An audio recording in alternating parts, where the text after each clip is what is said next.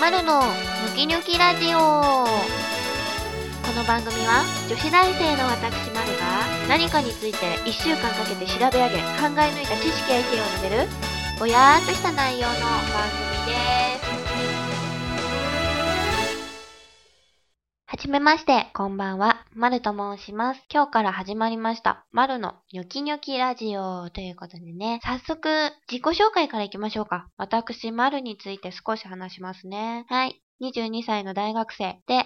す。次が3年生です。はい。22歳で、次3年生ってどういうこっちゃ？っていうことかもしれないんですけど、あんまり深く考えないでください。多分お察しの通りです。というわけでね、この番組は毎週何かある一つのテーマについて私の、私マルがですね、一週間かけて調べ上げ、考え抜いたことを喋り続けるという番組にしようと思っています。どういうことかっていうと、トークテーマは何でもありです。例えばね、政治のこと、政治、年金問題とか原発のこととかね、あの、政治すごい苦手なよくわかんないんですけどね、そういうのも話したいし、あとはね、メンタル的なこと、心の健康の話でもいいし、誰か聞いてくださってる方のね、悩みについて一週間私が考え抜くっていうのも面白いんじゃないですかね。あとは、男女間のこと男女間の友情はあり得るのかとか、よくある話ですよね。それについて私がこう、一週間ひたすら考え抜いて発表するとか。あとはね、このアニメについてとか映画について話してって言われれば話しますし、本当に何でもありにしようと思ってます。極端な話ね、あの、まるさんちょっとじゃあシャーペンについて語ってくださいって言われたら、私一週間本気でシャーペンについて、シャーペンを愛し抜いて調べて、シャーペンについてのことをね、発表したいと思いますよ。必要とあればね、そういう道の人に直接コンタクトを取ったりとかできんのかなそうですね。内容によりけりですけど、とかやっていきたいですね。で、トークテーマはね、基本あんまり偏らないように、いろいろな分野から、まんべんなくテーマを取り出していきたいなとは思っています。ただね、一応私の得意分野言っておきましょうか。得意分野。ここら辺はね、今すぐポンって喋ろうって言われたら、いくらでも喋れるようなものなんですけど、バレエとストリートダンス。これはね、結構昔からやってるので、話せと言われればすぐ話せますね。あとはね、アニメ。アニメは深夜アニメですね、主に。夜やってるアニメはね、ワンクール、あ、だいたいアニメって3ヶ月ずつなんですけどね。3ヶ月ずつで交代していくんですけど、ワンクールね、だいたい3個から5個かなコンスタントに見続けてきてるので、そこら辺は詳しいかな。あとは小説とか読書が好きなんで、自己啓発本とかも読みますよ。自己啓発本、あとはミステリー系かな？東野圭吾さんとかはほぼ全部読んでますね。あとはファンタジー系。ファンタジー系もね、ハリーポッターとか、ダレンシャンとか、ネシャンサーガとか、そういうのはすごい児童文学なんですけどね、侮れないですよ。なので、そこら辺もね、結構詳しいので、すぐに喋れるかと思います。あと、あ、あとね、AKB。AKB が大好きで、なのでね、AKB の誰か一人について喋ってよって言われたら喋れますよ。あの、し選挙の40位以下の県外の子についてでも多分話せますよ。詳しいです。はい。そこら辺が得意分野なんですけど、感染ちょっと分野を偏らせてはいけないということで、苦手分野にも挑戦していきたいんですよ。で苦手分野はね、主に政治、政治とスポーツ。この二つはね、ちょっと興味がなくて、ごめんなさい。そう、だから、でもこのラジオでね、責任を持った言動をしていかなきゃいけないとは思っているので、政治、あの、新聞で、今日から新聞取り始めたんですよ。よろしくお願いします。間違ってたら指摘してくださいね。できるだけ頑張るんでね。というわけでね、そう、今ちょっと話したんですけど、このね、ラジオを始めた目的っていうのが、興味分野がこう極端に偏ってる私のね、世界を広げたいがために、こうラジオをやることでによってね、半ば強制的に広げられるかなと思いまして、始めたわけなんですよ。でね、やっぱり自分だけでトークテーマ決めるっていうのはね、結構限界があると思うんですよ。なのでね、あの、聞いてる方のリクエストなんかもいただけたらね、それについて話していきたいなって思ってるので、もしよろしければリクエストなんかも受け付けたいなと思っております。そう、なんか、私は自分の意見を言うのがすごく苦手で、どうしてかっていうとやっぱり自分の意見を言うと絶対にね、その反応が返ってくるじゃないですか。賛成意見もあるかもしれないけど、批判、それは違うよとか否定されたりとかするのがね、少し怖くて基本的に人といても自分の意見はあまり言わないんですよね。それじゃいけないなと思いまして。あの、それは違うよって言われても、それでもいや、でも私はこれが正しいと思うっていうぐらいにね、責任を持った言動をできるような人間になりたいなと思って。で、それ違うよって言われて、あ、そうなんだって思ってたら、そう、ちゃんと受け入れたりとかね、考えを改めていけるような柔軟性なんかも、知識も欲しいのでね、頑張っていきたいと思いまーす。今日のテーマは、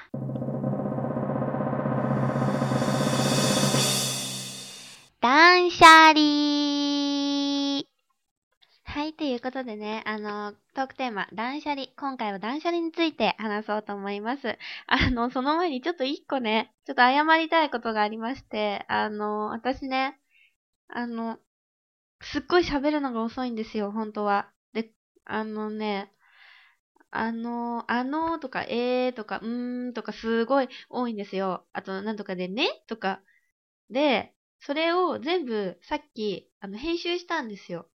編集したら、なんか、ものすごい早口な人みたいになっちゃって、なんかちょっと聞いてて笑っちゃったんですけど、これが本来の私の喋り方のペースなんですけど、そう、今ね、今までこの、さっきの発表音、断捨離って言ってからここまで一回も編集してないんですけど、本当はね、このぐらいのペースで喋ってるんですけど、あの、皆さん多分イライラしちゃうかなと思って編集したんですけど、ちょっと 面白いことになっちゃったので、次からちょっと編集もね、抑え気味に、皆さん聞いてて疲れちゃうと思うのでね、あの、もうちょっと編集の感覚は広めにとってやっていきますね。はい、すいません。はい、ということでね、はい、断捨離について話したいと思います。断捨離っていうのはね、読んで字のごとく、まずね、物を捨てる、断捨離の捨てるっていう字。そう、断捨離って3文字あるじゃないですか。断捨離。断っていうのは、えっ、ー、と、関係を断つとかいうやつの断で、で、捨は捨てるですね。で、離っていうのが離れる。だから、物を捨てることで自分との関係を断って物への執着から離れるっていうこと。これ、まあ大体私の解釈なんですけどね。でも大体こんな感じです。そう。っていうのがまあ簡単に言えばそれが断捨離です。うん。だから、はじめにじゃあちょっと自分の話をしますね。あの、私一人暮らしなんですけど、実はね、3ヶ月、そうですね、つい3ヶ月前まで、いわゆる、あの、片付けられない女だったんですよ。あの、汚いと書いておって呼んで、お部屋に住んでたんですね。本当に汚くて。どのぐらい汚いかっていうと、ま、まずね、友達は絶対呼べないですよね。友達呼んだことないです。で、えー、っとね、どんなかっていうとね、服はまずもう脱ぎっぱなし。これ当たり前です。で、洗濯物の山から、あの、下着やら何やら全部取るのも当たり前。で、カバンもそこら辺に置きっぱなし。で、プリントとか、学校のね、学校のプリントとか、教科書とかも、そこら辺にポイポイって置いてあります。なので、毎回学校行く前に今日の教科の、その日の教科のプリントとか、教科書とか必死で探してカバンに詰め込んで持っていくっていう感じだったりだとか、あとはね、飲みかけのペットボトルが机の下にゴロゴロと何本も落ちてたりとか、あのー、っていうことはもちろん足の踏み場もないですね。足の踏み場がないから物を踏んで歩きます。それからね、そう常に何かするときは基本まず探すことから始まるんですよ。常に毎日何か探してました。で、挙句の果てにはね、物が溢れすぎてて、ベランダに物が溢れちゃったりとか、ベッドの上に、あの、物があるんで、物に埋もれて寝てましたね。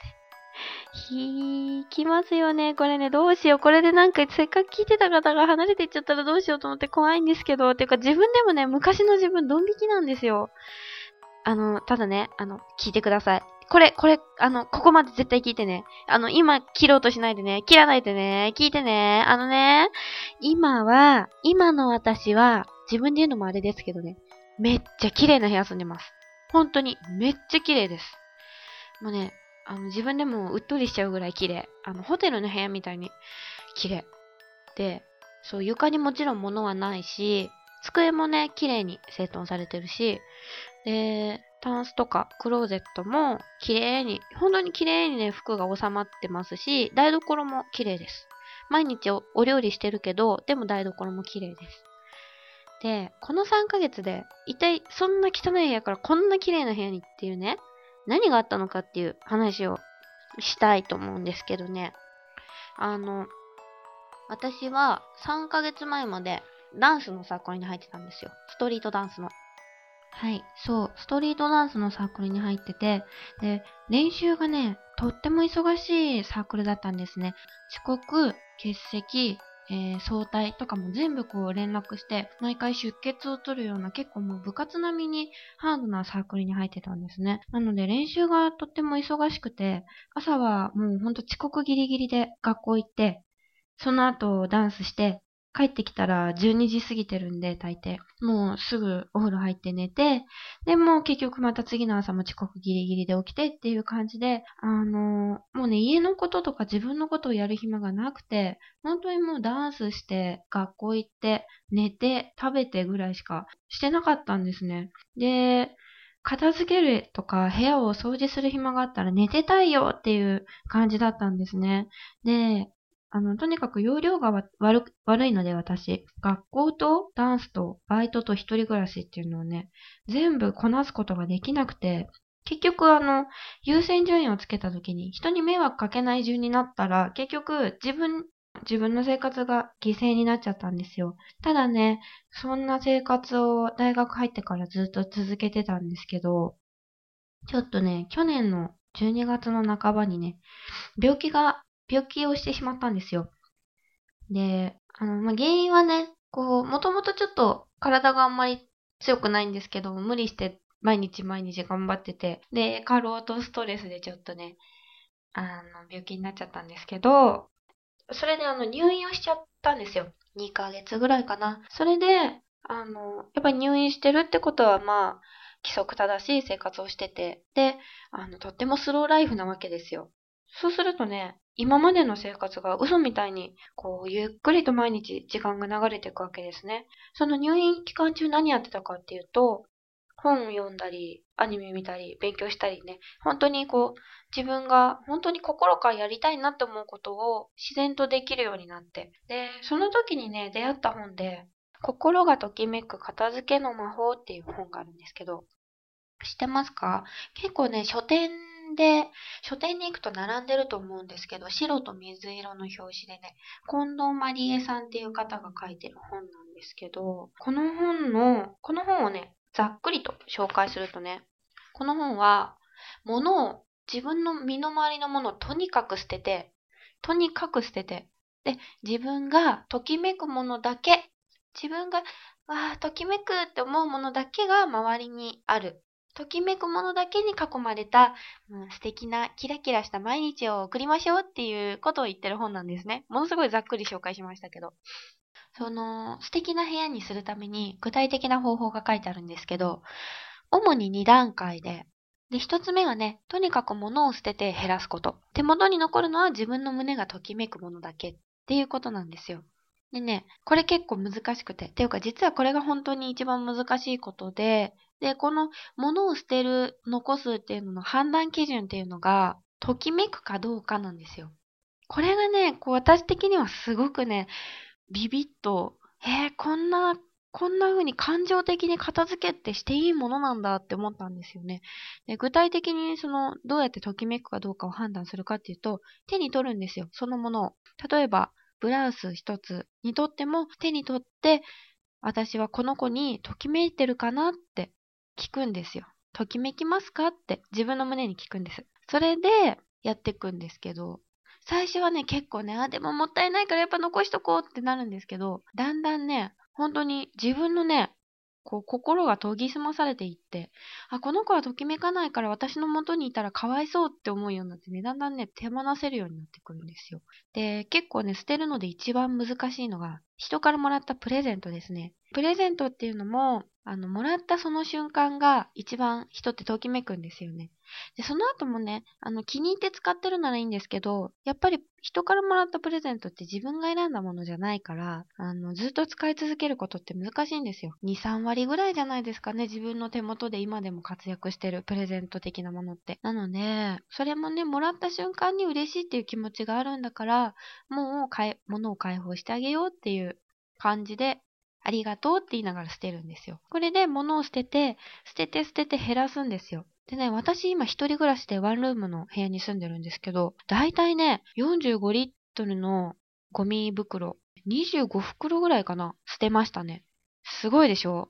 そんなに最初は出ないかなって思うんですけど、だんだんね、片付けていくうちに、感謝の気持ちを忘れないで、なんか今ちょっと変な発音になっちゃった。感謝の気持ちを忘れないで、ありがとうって言いながらね、どんどん捨てていくとね、心がスッキリしてくるんですよ。で、これで物がある程度減りました。これで第一段階終わりです。で、ある程度減ったら、次、第二段階に行きます。第二段階は、その残ったものの住所を決めてあげること。住所を決めてあげるんですよ。でね、少なくなってるから物が。もうあとは意外と簡単で、使ったら戻すだけっていう感じで、あのね、物が少ないから、どこに何があるっていうのが大体把握できるんですよ。一度決めたらね、それ以外のとこにいるのを見ると、あ、そこじゃないよって思うように、だんだんね、あの、そこに置いたのは気持ち悪いって思うようになっちゃうんですよ。カバンはここに置くって決めてて、で、違うとこに置いてあったりすると、あ、そこじゃない、そこじゃないと思ってすぐに戻すようになったんですね。ここまでね、本の紹介をしたんですけど、気になる方はね、ちょっとぜひ書店で手に取ってみていただきたいんですけれども、ここからね、ちょっとまた私の話に戻りますね。退院してからすぐに、その本を読んで、もう片付けたい、片付けたいってうずうずしちゃったので、退院してからすぐに片付けを始めたんですね。晴れて綺麗な部屋に住めることになったんですよ。それで、でね、これ、ここからがすごく不思議なことなんですけど、あの、綺麗な部屋に住むっと、やっぱり毎朝気持ちいいじゃないですか。で、毎日がね、ときめく生活になったんですけど、それだけじゃなくてね、なぜか不思議と自分がやりたいことっていうのがね、出てきたんですよ。今までね、私は自分ダンス好きだから、あ、私ダンス好きだからサークル、ダンスサークルに入ろうって思って大学でね、入ったんですけど、すごい大変なサークルって聞いてたけど、頑張れるしようと思って入ったんですけどね、私が好きなのはダンスだけじゃないんですよ。もっと他にも好きなことがたくさんあって、でも、大学入ってからダンスしかできなかったんですね。ダンスにそこまで私かけることできないってやっと気づいたんですよ。よくよく考えたら今までのストレスってだんだんダンスが嫌いになってきちゃってる自分がいたんですね。頑張りすぎちゃって。私これはね、ちょっと思ってることがありまして、部活も会社とかもね、サークルも、一種のね、宗教のようなものなんじゃないのかなって思うんですよ。こういうコンセプトでうちの会社をやっていますとか、うちの部活はこういうところなんですっていう風になったら、もう、あ、そっか、じゃあ私もこういう風に染まらなくちゃ、こういう風にならなくちゃ、ここの今自分がいる環境を愛さなくちゃって思って、必死にそこにこう合わせていこうとしてる自分がいるんじゃないのかなって、特に日本人ってとても真面目って言われるじゃないですか。なので、そうやって思ってる方、自分の意思とは関係なく、あ、周りの環境に合わせていこうって思ってる人って多いんじゃないのかなって思うんですね。あの、もちろんね、周りに合わせることって大切なんですけど、ただ自分のね、意思を押し殺してまで、自分の意思を押し殺してることを気づかずに、その環境に自分をこう長自分をなんて言うんだろうな、適応させていっちゃってる人っていうのがね、意外と多いと思うんです。あの、入院期間中にサークルからしばらく離れてて、それでね、少しね、客観的に自分のサークルを見るようになった時に、あ、私ここまで頑張れないって思ったんですよ。今までは自分はダンスが好きだ。学生生活は全部ダンスにかけるんだって思い込んでたですね。というか、自分にちょっと言い聞かせてたんですね。で、どうしてかっていうと、それはサークルが、うちのサークルがそういう空気なんですね。うちのサークルは公演をやっていて、公演っていうのはね、コンサートホールとかみたいなところで結構本格的な人に見せるための公演をやってて、で、お金も取ってて、昔からこう私たちのサークルのファンで見に来てくださってる方とかもいるんですよね。一種の劇団のような感じになっていて。なのでね、最後の1年はもう大学生活よりもうちのサークルにかけてくださいっていう空気なんですね。で、私はとっても影響されやすいので、その環境に染まっていたんですよ。それはそれで良かったんですけど、でも自分の感性のアンテナを知らないうちに押し殺してたんじゃないのかなって思うんですよ。それとね、もう一つはね、昔からなんですけど、やめる勇気っていうのがない人間で、一度始めてしまったら、あの、続けることってとっても大事だっていう風潮があるじゃないですか。今の日本って。昔もそうかもしれないけど。でも、ただ続けるだけじゃ何にも意味ないと思うんですよ。でもね、私はね、続けてれば絶対どうにかなるんだって思ってたんですけどね。それってね、もしかしたら甘えかもしれないんですよ。だらだらと続けてるところで、それは環境に流されてるだけなのかもしれないなって。なので、私は今回サークルを結局やめたんですけど、途中で。結構初めてな勢いで物を途中で投げ出しましたね。思い切ってやめる勇気を持って、自分の意志を持ってやめることができてよかったなって思ってますね。ちょっとなんか尻滅裂になっちゃってごめんなさいね。あの、片付けの話に戻りますね。そう、自分の周りに余計なものがごちゃごちゃとあると、自分の心にもね、余計な感情がごちゃごちゃっと入ってきてしまうと私は思うんですね。今のままでいいのかなとか、そういうね、なんだろう、なんというか漠然と、漠然とした不安を抱えながら生きてる人とか、あとはもう単純にね、もうなんで私の部屋こんな汚いのとか思って悩んでる人はね、一度ね、自分の感情を軸にしたお片付けをしてみるのもいいかもしれません。必要最低限ね、あの、健康保険証とか通帳とか、そういうものは残しといて、あとはね、意外とね、捨ててもなんとかなります。あとは自分の感情で捨ててなんとかなるんで、大丈夫です。あ、でもあれですよ。非常持ち出し袋ちゃんと用意してくださいね。これは必要なものなんでね。こういうのも感情に関係なく捨てちゃダメですよ。ね。という感じでね、あの、今ね、綺麗な部屋に住んでる私なんですが、昔に比べてね、感性のアンテナが研ぎ澄まされたなって思うんです。で、どういうことかっていうと、まあね、人として当たり前のことなのかもしれないんですけどね、こんなことがしたいとかって思う自分の気持ちに素直に行動できるようになったり、こう昔はもうデブだからやめようとか、なんか下手だからやめようとか、恥かくっからやめようって思ってたんですけど、今はね、やっぱりやってみたいんだったらやらなくちゃって思うようになりましたし、あとはね、自分はこういうことでストレス感じるんだとか、あ、これをしてるとき心からリラックスして楽しんでるんだ私っていうのがわかるようになったんですよ。あの、ほんとさっきも言いましたけどね、こういうのって人として当たり前の感情だったり、当たり前のことって思うかもしれないんですけど、